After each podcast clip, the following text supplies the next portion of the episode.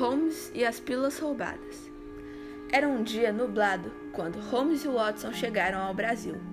Eles foram contratados para investigar o roubo de umas pílulas que acabaram de ser pesquisadas e prontas para serem testadas para uma cura de uma epidemia grave que assolava o país. Chegando ao local do crime, logo perceberam vestígios dos possíveis ladrões. Holmes e Watson descobriram uma passagem secreta, feita com muita precisão, que ia dar em uma casa ao lado que estava em construção. Entraram furtivamente e lá estavam as caixas prontas para serem extraviadas.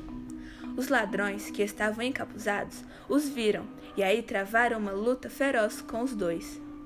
Vitoriosos, Watson e Holmes recuperaram as caixas, devolvendo-as para o laboratório, para que tivessem seus destinos corretos, finalizando com sucesso mais um caso de Sherlock Holmes e seu amigo Watson.